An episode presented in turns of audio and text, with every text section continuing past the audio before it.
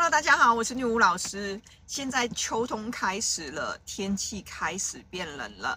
呃，应应这个阴阳的定律来说，在秋冬的天气，阳气会开始潜藏在地底下，而让阴气浮现在外，所以会感觉到寒冷的感觉。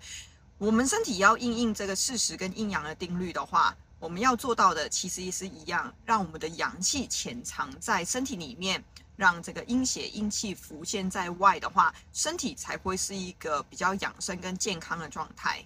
那怎么样可以应应这个阴阳的定律，让身体的状况可以保持得很好呢？哈，那以下我们今天会教各位几个小方法，在日常上可以照着做的话，你会发现，诶，身体可能就会维持得比较好，可以长命百岁，健康无病痛喽。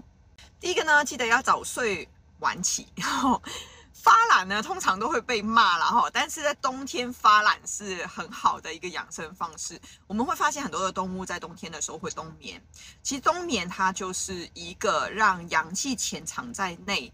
而让身体呢是在一个休息的状态，那这个时候呢就可以把阳气藏在里面，而养好的阳气，在这个春夏季的时候呢，身体在活动的时候才有足够的动能。所以其实冬天是不适合活动，而适合多睡觉的。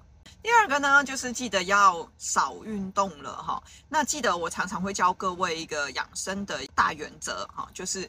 我们不要运动，我们可以用活动来取代。那第一个一定要注意，就是养生最大的法则就是不要出汗哈，因为出汗会伤阳气啊。当我们活动的时候，阳气就会浮在外面哈。什么叫阳气？就是我们用力啊，这个力气都是属于阳气的部分。所以在秋冬的时间，我们的阳气要潜藏在里面的时候，就是少用力气啦哈。所以那种运动啊，就比较。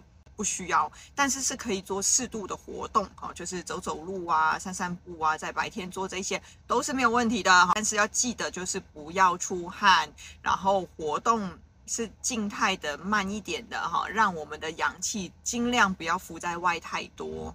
好，第三个呢，就是饮食的部分哦。冬天有时候 因为天气太冷，大家都很喜欢吃东西，但是我们说要减少身体阳气浮在外的意思，其实也就是。把阳气少运用，少点消耗我们的阳气的部分。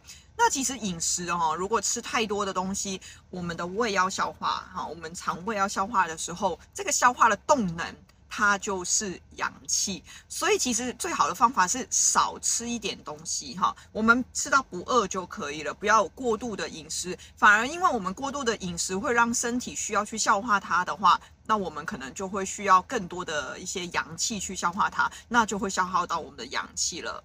第四个呢也很重要，但很多人没有注意，就是要少动脑。所以其实 秋冬真的是一个很适合耍废的时间。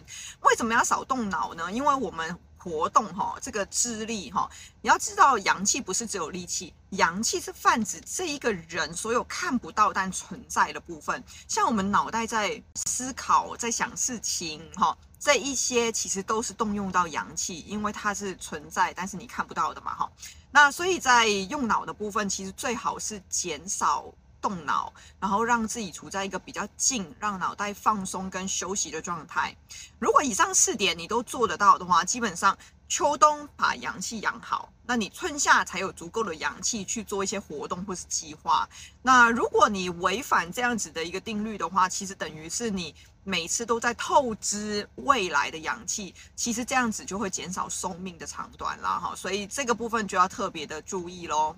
最后呢，就是如果哈你的体质，你说我希望像林武老师说的，我想要早睡晚起，但是我睡不着，或是我们很常见，就是我不想要出汗啊，但是我很常就动一动就出汗，喝个热汤也出汗，那这个时候其实就代表你的体质已经有问题了。那这种状况下，其实就不是养生可以去解决的，你应该先做的是把你的体质先调好。调回正常之后，你可以正常的睡眠，吃东西也不会出汗，这样子的情况，你再来符合这个养生法则的话，这样子你才能长长久久哦。那今天我们到这边喽，欢迎大家许愿，拜拜。